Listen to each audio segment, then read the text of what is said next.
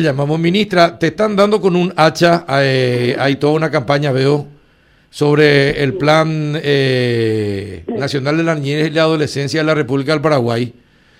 Eh, bueno, ¿qué es lo que está, qué es lo que está pasando? ¿Quién elaboró el plan? ¿Se trató con la gente para, para elaborar el plan? ¿Qué pasó, ministra? Sí, bueno, el, el Plan Nacional de la Niñez y la Adolescencia, así como la política pública en infancia, es facultad potestativa del Consejo Nacional de la Niñez y la Adolescencia, que está integrado por varios ministerios y el ente rector es el Ministerio de la Niñez, Ministerio de Justicia, Ministerio de Trabajo, Empleo y Seguridad, Ministerio de Educación, Ministerio de Salud, está el Ministerio Público y el Ministerio de la Defensa Pública, por parte del Estado y la sociedad, los representantes de la sociedad civil organizada, dice la ley. El Consejo de Gobernadores también integra, era un representante del Consejo de Gobernadores, que en este caso es de la gobernación de Cajahuache.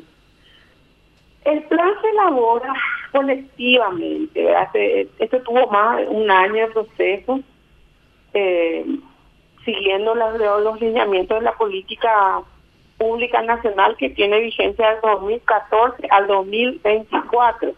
Es la continuidad de un plan que ya estuvo vigente durante cinco años. Mm. No se cambian las, las, las líneas que están eh, prendiendo, funcionando y se agregan otras. Pero es un plan que está vigente hace más de cinco años.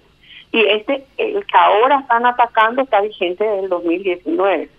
Tuvo una presentación oficial las modificaciones y lo nuevo del plan en agosto de ese año, en plena pandemia por Facebook Live y todo, pero tuvimos muchísima participación por el atendiendo al mes de los derechos del niño, ¿verdad? Por eso es extraño que en este momento estén atacando así un plan que eh, se vivió ya en el país, no es algo que se va a inventar, se va a experimentar, sino algo que ya se viene realizando y que responde a una política pública nacional que está vigente el 2014, ¿verdad? Ahora, ¿y cómo eh, es raro que si esto se socializó, eh, el padre Montero Tirado, por ejemplo, haya hecho una crítica muy ácida en, un, en una opinión emitida en el diario ese color, por ejemplo? Eh, y bueno, me extrañó, me extrañó, pero evidentemente es por, están opinando sobre lo que dicen los otros porque este plan todavía no tuvo una socialización posterior a su a su publicación así, eh, digamos, en material masivo. Eh, sí se trabajó con cada gobernación departamental, gobernación municipal, con todo lo que quisieron involucrarse porque fue abierto durante todo un año y medio que trabajó. Entonces, o sea, en los documentos del plan están la cantidad de gente que participó, más de 300, eh, 300 eh, jornadas diferentes que se hicieron, ¿verdad? Y en distintas instancias se trabajó con los adolescentes, se trabajó con los grupos juveniles, se trabajó con la pastoral social, se trabajó, pero con todas las organizaciones que aceptaron sumarse.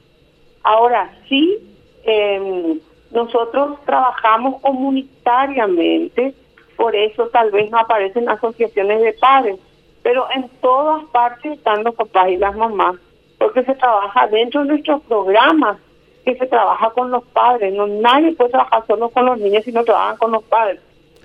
Ahora, pero dice... Se trabajó así muy ampliamente con, con, con toda la la sociedad, ¿verdad? Ahora, pero alegan que alegan que el, la, el proyecto Leo y la ley que están eh, el proyecto que está en estudio eh, le saca a los padres la potestad de decidir eh, sobre sus hijos en, en, las escuelas y colegios.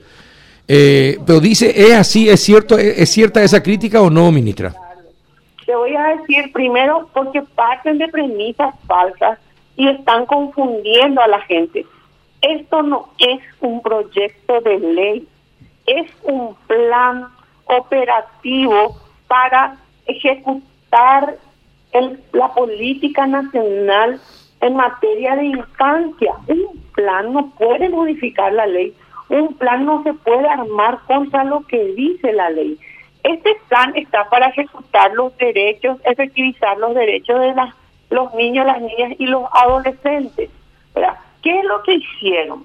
agarran un, un plan, tiene que tener sus ejes, sus enfoques, ¿verdad? Y ellos agarran los ejes estratégicos y los enfoques, especialmente uno de ellos, que es el enfoque de género, que encima está explicado que es igualdad de derechos de niños, niñas y adolescentes.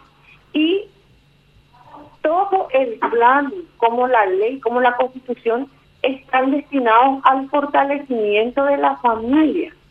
Otra palabra que agarran, que es dentro del marco referencial, que no es el plan mismo, que habla, que explica el Sistema Nacional de Protección que trae nuestra ley en la niñez, que es el Ministerio de la Niñez, el Consejo Nacional de la Niñez, el Consejo eh, del Gobierno Departamental y el Consejo Municipal, que la gente habla tanto las CODENIS, y ahí dicen que debe haber una hegemonía del Estado para garantizar los derechos del niño, y de eso interpretan tan perversamente que el Estado va a asumir en contra de los padres y por encima de los padres y que le van a quitar la patria potestad a los padres.